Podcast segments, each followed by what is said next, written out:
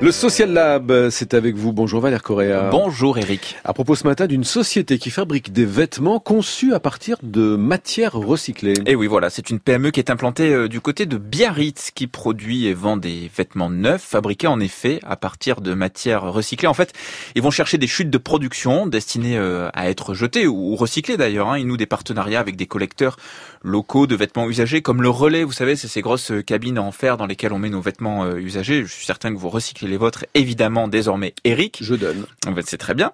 Ou alors, euh, ils peuvent faire ça aussi avec des structures qui ramassent les bouteilles en plastique ou encore les filets de pêche en bord de mer. Tous ces déchets n'en seront finalement pas, puisque la jeune marque en fait la matière première d'une collection qui n'a d'ailleurs rien à envier aux autres. Hein. Et la garde-robe, donc ça donne quoi avec ces produits recyclés? Oh, Des vêtements simples, jeunes, décontractés. Franchement, j'adhère. Leur boutique n'a pas un choix débordant, mais vous y trouverez des t-shirts, sweatshirts, bonnets, vestes ou maillots de bain. Alors les prix sont pas donnés, on peut quand même trouver des pièces euh, abordables, notamment si on fait le rapport qualité-prix, parce mmh. que ça, ça compte aussi dans un prix. Puis c'est toujours pareil, Eric, hein, on est très mal habitué avec ce qu'on appelle la fast fashion, cette mode rapide qui multiplie les collections avec des t-shirts à 5 euros, des jeans à 15. Mmh. Alors si on dit que l'industrie textile est sans doute la deuxième la plus polluante au monde, ben ce n'est pas un hasard.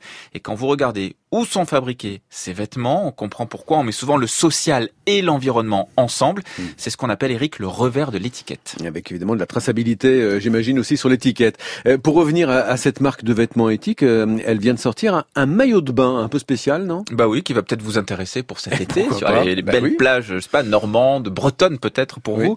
Alors ce maillot de bain, il est fabriqué à partir de déchets marins comme des filets de pêche ou encore des bouteilles en plastique.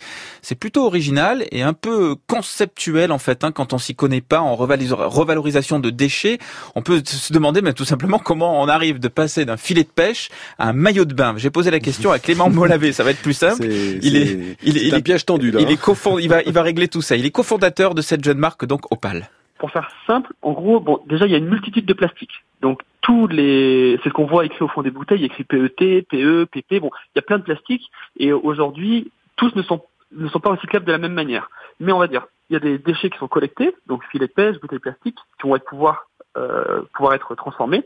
Donc la première étape, c'est la collecte. On identifie quel plastique c'est, donc c'est l'étape de caractérisation. Et ensuite, on va faire ce qu'on appelle euh, de, de l'extrusion, donc on va transformer euh, ces plastiques-là en des petits granulés. Ces granulés-là, on va les faire fondre et passer dans des douches pour faire un, un fil. Et euh, à partir du moment où on a un, un fil, une fibre, on va pouvoir euh, les assembler entre elles pour faire un tissu. Et dans ce tissu, on va venir découper les maillots de bain qui vont pouvoir avoir l'aspect final d'un short de bain qu'on pourra porter pour, pour se baigner, pour faire du surf et Et pour donc euh, trouver euh, ce maillot de bain et les autres euh, vêtements de cette mode éthique, j'imagine que tout est sur leur boutique en ligne. Vous êtes intéressé, Eric Mais je vais tenter le maillot de bain en filet de pêche. oui, c'est opal. Issu de filet de pêche. Hein. Opal H O P 2 A L.com donc j'en profite pour faire un petit rappel hein, sur ce qu'on appelle la mode éthique par opposition donc à la mode rapide cette fast fashion. Mm. c'est vrai que des initiatives comme Opal sont intéressantes hein, puisqu'elles participent à démocratiser une autre approche de la mode mais il faut le reconnaître encore une fois elle a un prix tout le monde ne peut pas se la payer.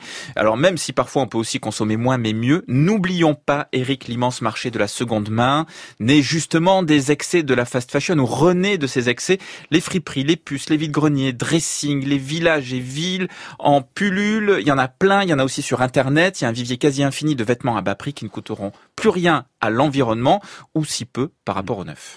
Euh, signale Valère que la version longue de l'interview euh, de celui qu'on vient d'entendre, hein, Clément euh, Molavé, ce cofondateur de cette maison de vêtements éthiques Opal, eh bien cette interview en longueur, c'est sur l'infodurable.fr et puis votre chronique Social Lab, Valère, c'est sur franceinter.fr.